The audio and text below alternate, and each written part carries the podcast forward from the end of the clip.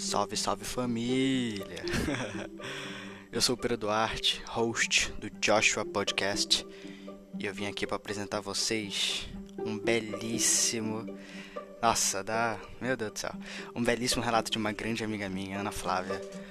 Uh, o podcast de hoje, o episódio de hoje vai, vai ser destinado a isso, a eu falar um trecho de cada um trecho de cada história que todos vocês mandaram e eu vou começar pela minha amiga Ana Flávia. Vamos lá. Quente, sempre quente, como todos os dias aqui em Santana, mas esse dia estava muito pior. E o que é bom em dias quentes? Água gelada, banhos, picolé de limão e, é claro, uma piscininha. Era um domingo e grande parte da minha família costumava se encontrar tios, primos, avós e derivados na casa do meu avô. Só que infelizmente crianças são obrigadas a brincar uma com as outras. E nem todas são legais, e não vamos citar um nome para não expor, é claro.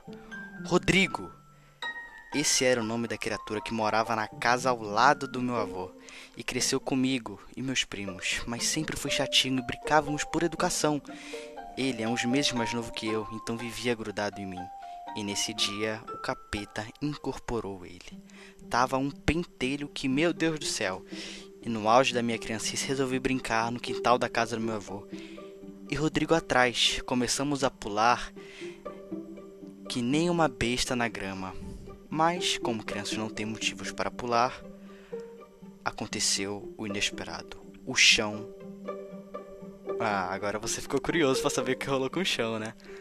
Então é o seguinte, eu vou deixar o link para vocês, para vocês irem lá no site da minha amiga e, e, ouvirem, se vocês quiserem ouvirem o resto da história ou lerem o resto da história, tá bom? Façam o que vocês acharem melhor. Uh, eu vou dar todos os créditos da história a ela, porque ela simplesmente. Não dá pra entender o que acontece na vida dessa menina, velho, pra ela, pra ela escrever essas coisas. Então, Ana Flávia, muito boa história. Vamos para o próximo relato. Voltam em alguns instantes.